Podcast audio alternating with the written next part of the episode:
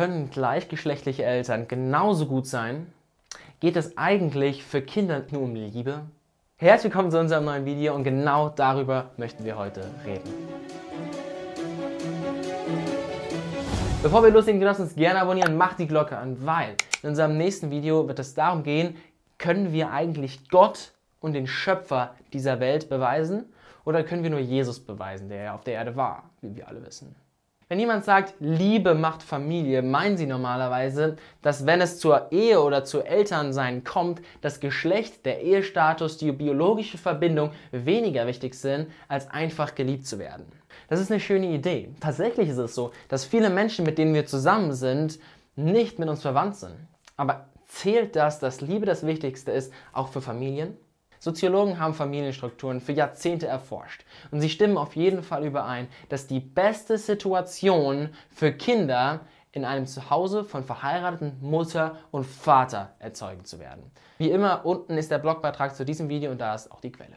Das meint drei Dinge. Geschlecht zählt, Biografie zählt und Ehe zählt. Punkt Nummer eins: das Geschlecht zählt. Es gibt so viele Unterschiede in wie Mütter und Väter ihre Kinder behandeln, sodass sogar viele Soziologen sagen, dass es so etwas wie Elternsein gar nicht gibt. Es gibt nur Muttersein und Vatersein.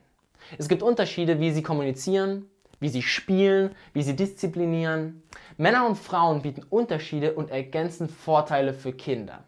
Es gibt viele alleinerziehende Eltern und sie kämpfen mit großen Problemen, weil der andere Ehepartner fehlt. 43% der Kinder in den Vereinigten Staaten werden ohne ihre Väter aufgezogen. Das finde ich eine dramatische Zahl. Kinder, die beide biologischen Elternteile haben, sind körperlich 20 bis 35 Prozent gesünder als Kinder aus Familien, in denen nicht beide biologischen Eltern anwesend sind. Ist auch krass, oder? Kinder geschiedener Eltern brechen doppelt so häufig die Schule ab. Wenn zum Beispiel der Vater fehlt, dann fallen viele Kinder in schlechte Verhaltensmuster. Die ganzen Quellen genau in dem Blogbeitrag da unten. Vater sein bringt die Kinder dazu, frei und selbstständig zu werden. Mutter sein zeigt den Kindern emotionale Sicherheit, Liebe. Und beides braucht dein Kind. Natürlich bringt die Mutter und der Vater bringen ihnen jeweils noch andere Sachen bei. ist klar, ne? Das heißt, es ist wichtig, dass es eben diese beiden gibt. Punkt Nummer zwei, Biologie zählt. Kinder brauchen nicht irgendwelche Eltern, sie brauchen ihre Eltern. Der Grund, warum die Prüfung und die Auswahl auf Adoption so genau ist, ist, weil Sozialarbeiter verstehen, dass Kinder zu nicht biologischen Eltern zu bringen sehr riskant ist. Nur um das kurz zu sagen, Adoption ist etwas Ehrenvolles, aber nur, wenn es richtig gemacht wird und wenn die Kinder in eine Familie kommen, wie sie von Gott als richtig anerkannt wird. Es gibt viele Menschen, die Kinder adoptieren, aber genau wie auch bei Alleinerziehenden gibt es hier viele Probleme, die da reinkommen, weil nur biologische Eltern können ihre Kinder ihre biologischen Identitäten geben.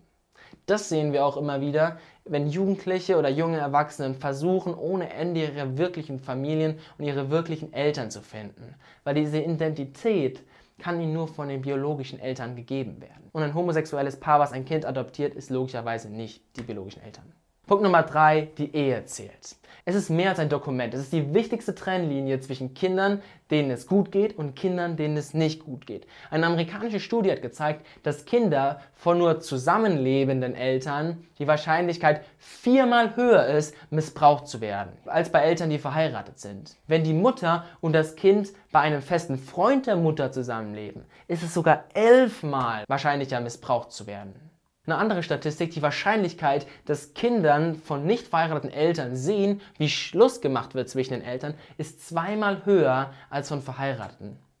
Und das macht mit der Psyche des Kindes was, auf jeden Fall. Stabilität ist sehr wichtig und wir sehen, dass die Ehe das bringen kann wie nichts anderes. Bei nicht verheirateten Eltern ist es sechsmal wahrscheinlicher, dass Verhaltensprobleme auftauchen. 122% wahrscheinlicher, dass sie von der Schule ausgeschlossen werden. Und zweimal wahrscheinlicher, dass sie in Armut leben werden.